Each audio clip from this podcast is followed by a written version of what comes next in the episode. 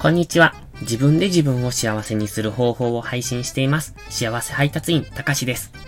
会社員の経験から学んだ物事に対する考え方や自分が大嫌いだった過去から今の前向きな自分へ変わろうと試行錯誤してきた経験を少しずつ配信しています。今回もカンボジア旅行記の第3回目としまして、えー、っと、僕がカンボジアにいた時のことを少しお話ししようかなって思ってます。すでに3回になったんですが、これを配信していて思います。これって誰得なんだって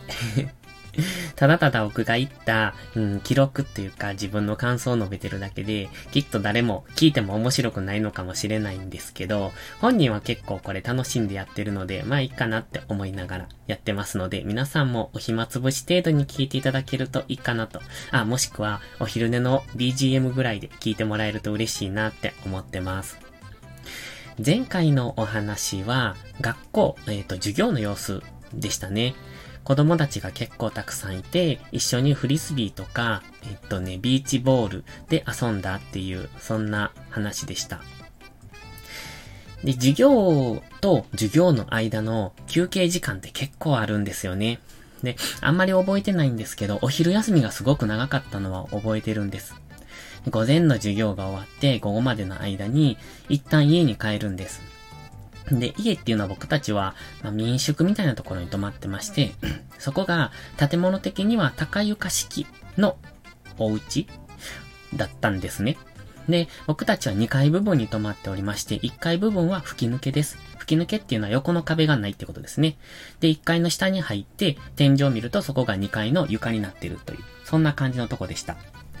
どうしてそんな高床式になっていたのかはわかりません。多分、スコールですごい大雨が降るから、もしかしたら、えっと、地面が浸水するのか、もしくは近くに川があったのかな、ちょっとわかんないですが、それが氾濫するとか、そういう可能性があったのかもしれません。ただ動物たちは普通に、あの、1階部分に、えっ、と、話し飼いになってたからどうなのかなって思うんですが、何せ高床式になっておりました。で、その1階部分でご飯を食べるんです。授業が終わって戻ってくると、ホストファミリーっていうのかな。そこのお母さんがご飯を作って出してくれるんですね。大抵は、うんと最初ホームページにも書いてましたけど、日本人好みに作られてる。というか、あの、僕たちが普通に馴染みのある食事が多かったと思うんです。まあ、馴染みがあると言いましても、例えばチャーハンとか、えー、蕎麦飯とか、焼きそばとか、あと、ゆで卵とか、そういうのが多かったんですね。だからご飯って、あの、朝も昼も夜もそうなんですけど、結構すごく、うん、楽しみにしてたんですよ。なんせ暑いところで、で、前回、前々回か、お話ししました、あの、水浴びもすごく劣悪な環境ですし、で、まあ、電波もない、電気も通ってない、うん、そんなところで何をするんだって感じで過ごしてましたので、やっぱご飯ってすごく楽しみだったんですね。で、まあ、基本的にすごく美味しかったので良かったんですけど、一回だけすごく辛いご飯がありました。なんだと思います？出てきたメニューなんですけど、あれは現地の方も食べられるのかどうかわかりません。でも多分出てきたってことは食用なんだろうなと思いながら 答えはカエルです。カエルって言いましても、日本でいう食用ガエルって大きいと思うんですが、まあ、大体サイズ的には手のひらサイズでしたね。まあ、手のひらいっぱいぐらい？多分手足伸ばして手のひらいっぱいかなって。で、そのカエルの内臓、お腹の中？をくり抜いて、えっ、ー、と、その内臓部分に多分ご飯か肉かなんかが詰まってたと思うんですよ。なんせ何かが詰まってました。で、それが2匹ぐらいお皿に乗って、まあ、その他の、えっと、おかずと一緒に出てきたんですね。もう、あればっかりは、えっと、僕たち、ボランティア3人は、うん、目を見合わせて、これは食べられないな、という感じでしたね。それでも、1匹は食べようとしたんですよ。うん、ただ、なんでしょう。中に詰まってたのは普通の具材なんですけど、食べられなかった。多分味だと思うんです。まあ、グロいのはグロかったんですけど、本当にカエルの、ん、丸焼きというか、多分そのまま姿焼きというか、そんな感じでした。でね、その1階部分って僕たち普通外なんですけど、そこには動物が放し飼いされてたんですよ。その動物って結構いろいろいました。豚、牛、ヤギ、アヒル、犬、猫。そんな感じ他にもいたかもわかんないですけど、な、まるで動物園でしたね。すごく楽しかったんですが。でね、ご飯の時間になるといつも犬が来るんですよ。多分、何か与えて欲しかったんでしょう。で、いつも、うん、食べ終わった後に、例えば、骨が出たりすると、それを、まあ、地面に落として犬にあげるっていうことをしてたんですね。まあ、あげてよかったかどうかわかんないですけど、話し飼いの普通の自然の犬やったんで。で、今回のそのカエルに関してはもうほとんど食べられなかったので、そのまんま犬にあげました。喜んで食べてくれたんでよかったんですけども。そんな感じでしたね。食事は本当に楽しかった。でもカエルだけはどうしても忘れられない、えー、出来事でしたね。それともう一つ、えっ、ー、と、食事という意味で、これは僕たちは食べなかったんですけれども、うん、現地の方が食べられてるのかどうかはわかんないんですが、おそらくで、えっ、ー、と、そんな感じ、僕たちはそう理解しました。で、えそれが何かと言いますと、ホストファミリーの方とも結局僕たちはコミュニケーションが取れなかったんですよ。取れないというか言葉が通じない。現地の言葉を話される方で、英語は全く喋れなかった。で、僕たちも現地の言葉はわからないので、身振り手振りで結局、あの、会話を、会話をする。まあ、ほとんど合わなかったので別に会話をすることはなかったんですが、その、一件に関しては少し聞きたかったので、質問をしてみたんですよ。なんか、なんとなくで。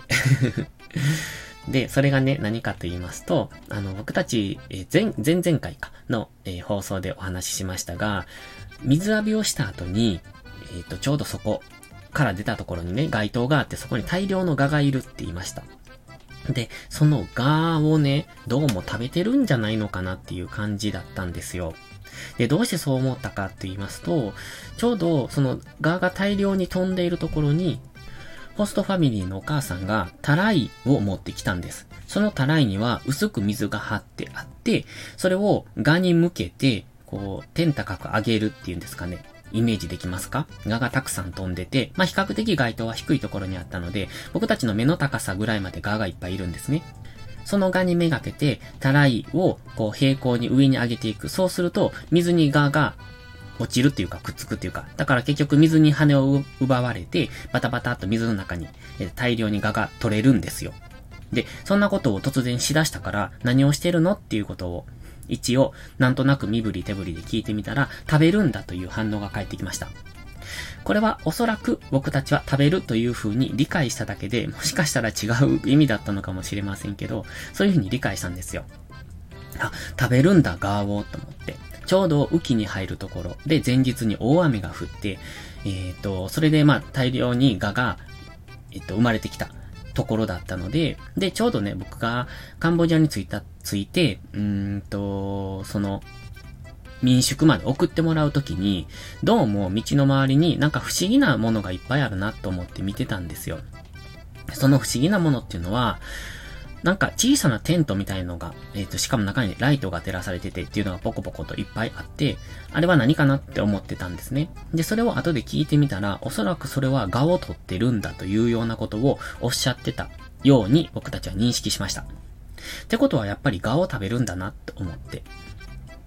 まあ、調べたら出てくるのかもしれませんけども、僕たちその時はそういうふうに思って、今も実際そう思ってます。あ、じゃあガを食べられるんだなって、どうやって食べられるのかわかんないですけど、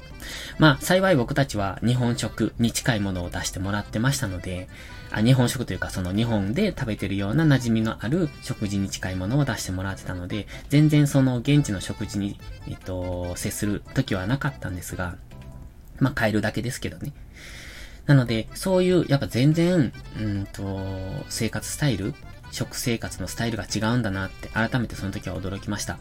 まあもちろん、あの子供たちが休みの日は牛を引いて畑に行って、その牛で畑を耕してたりだとか、当然靴とか服とかももうボロッボロなんですね。で、靴を履いてない子も多かったです。基本的に裸足。で、服ももう破けてて、ボロボロの服を着ている男の子たちとかもいましたね。いましたというか、ほとんどそんな子たちばっかりでした。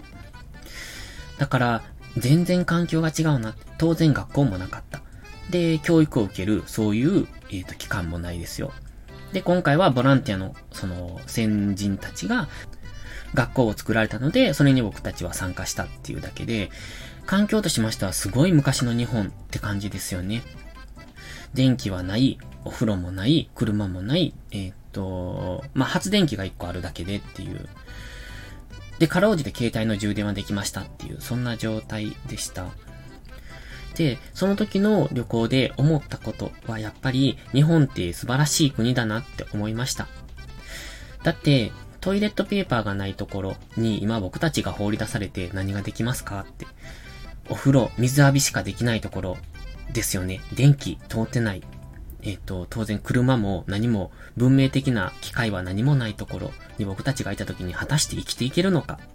って思いました。ただね、あそこに行ってすごいなって思ったのは、心が現れるんですよね。毎日毎日楽しそうに生活している人たち、子供たち、おそらくいじめなんかないんじゃないかなって思いました。まあ、いじめが起こるほど社会に歪みがないってことだと思うんですよ。それだけストレスがない。確かに生活環境としては全然良くない。僕たちから見たら良くない環境だったのかもしれない。不衛生だし、何も便利なものはないし、うん、生活苦だしって。それでも毎日楽しく過ごしている子供たちとか人たちを見てると、笑顔素敵だなって思うんです。ストレスなんてないんだろうなって。どっちが幸せなのかな？とも思いますね。もう一度あそこに行きたいとは思いません。もう辛かったので。でも、やっぱり、ああいうところでの経験っていうのは、すごく大切だなって思いました。ので、今回これでお話をさせてもらいました。カンボジア旅行記第3回。えっ、ー、と、もしかしたら4回目、アンコールワットにも行ったことを少し話そうかなとも思ってますが、まあ、ただの観光だったのでどうかなと思うので、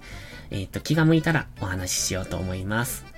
それでは最後までありがとうございました。また次回の配信でお会いしましょう。たかしでした。バイバイ。